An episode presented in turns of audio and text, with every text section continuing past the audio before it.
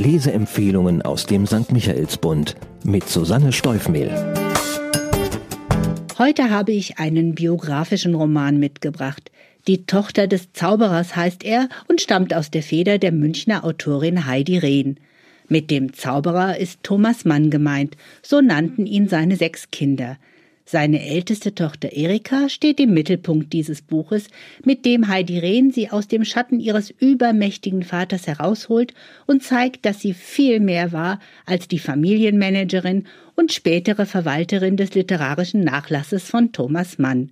Rehn pickt sich dazu eine ganz entscheidende Phase aus dem Leben dieser faszinierenden Frau heraus, 1936 und 1937, die ersten beiden Exiljahre, die Erika in den USA verbrachte und in denen sie begann, die Amerikaner unermüdlich und vehement über die besorgniserregenden politischen Zustände in Deutschland nach der Machtergreifung Hitlers zu informieren und auch ganz konkret vor einer Kriegsgefahr zu warnen.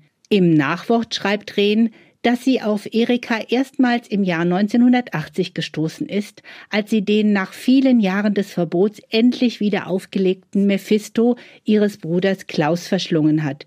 Das deckt sich zu 100 Prozent mit meiner eigenen Lesebiografie und deswegen war ich unendlich gespannt auf dieses Buch. Klaus Mann war es auch, der sagte, irgendwann wird man einmal Romane über uns schreiben. Und voilà, hier ist einer. Die Autorin Heidi Rehn ist Germanistin und Historikerin. Wer ihre Bücher kennt, weiß, dass sie wasserdichte Recherchen betreibt, man sich also auf alle dargelegten Fakten verlassen kann. Als Romanautorin nimmt sie sich natürlich die Freiheit, das ein oder andere Detail dazu zu erfinden. Seit sie mit ihren Romanen im 20. Jahrhundert angekommen ist, bin ich ein Fan und genieße es, wie sie mich als Leserin auf unterhaltsame Art immer wieder ein Stück weiterbringt.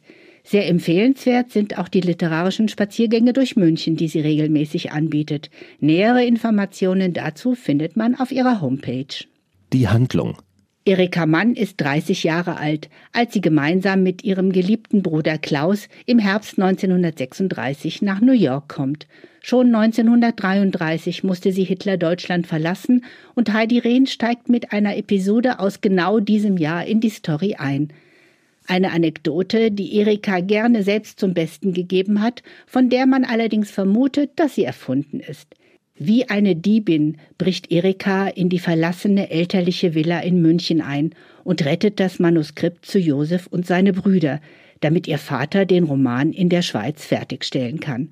Wahr oder nicht, zeigt diese Szene, wie couragiert Erika war und all ihren Mut benötigt sie auch, denn sie will nicht nur selbst in den USA Fuß fassen, sondern auch das komplette Ensemble der Pfeffermühle nach New York holen und als politisches Kabarett etablieren, auf Englisch.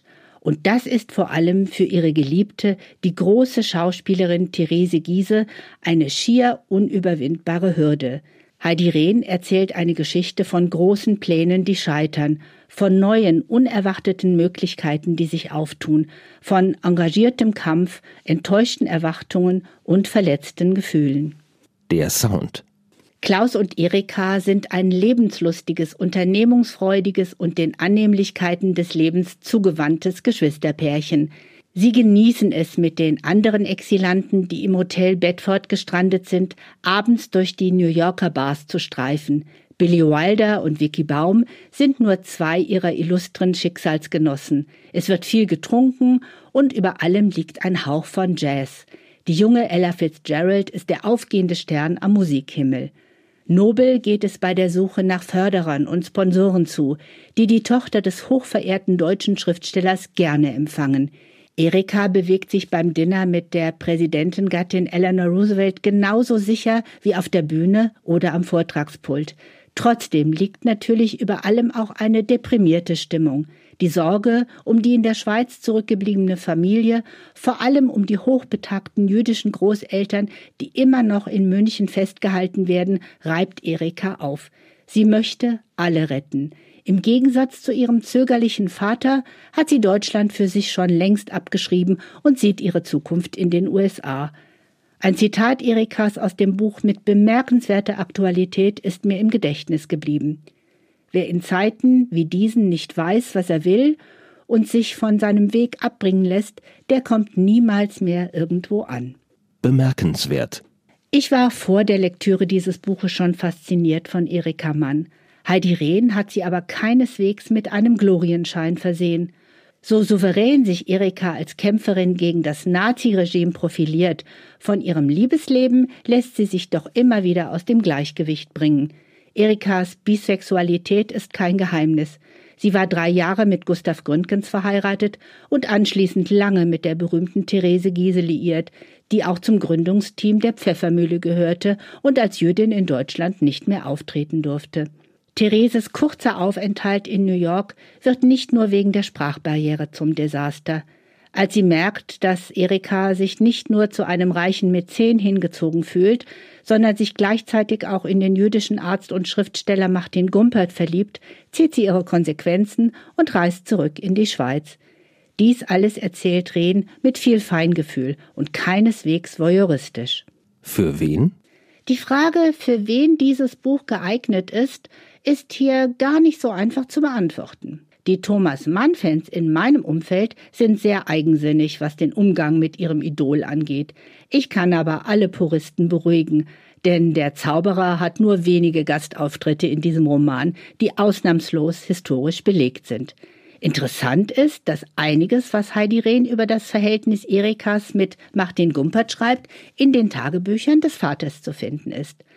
Der Roman wird allen gefallen, die sich für starke Frauenfiguren in schwierigen Zeiten begeistern können, unabhängig davon, ob einem die Tochter des Zauberers schon vorher ein Begriff war. Man taucht ein in eine Fülle von kleinen Geschichten, die neugierig machen auf Personen, Filme, Musik, die Zeit und natürlich das literarische Schaffen der Manns. Zahlen, Daten, Fakten. Die Tochter des Zauberers, Erika Mann und ihre Flucht ins Leben, heißt der neue Roman von Heidi Rehn. Er ist im Aufbauverlag erschienen und Teil der etablierten Reihe Mutige Frauen zwischen Kunst und Liebe. Diese Serie ist im Laufe der Jahre immer beliebter und erfolgreicher geworden. Die Romane über Coco Chanel und Frida Kahlo führten sogar die Bestsellerlisten an. Und genau diesen Platz hat für mich auch dieses Buch verdient.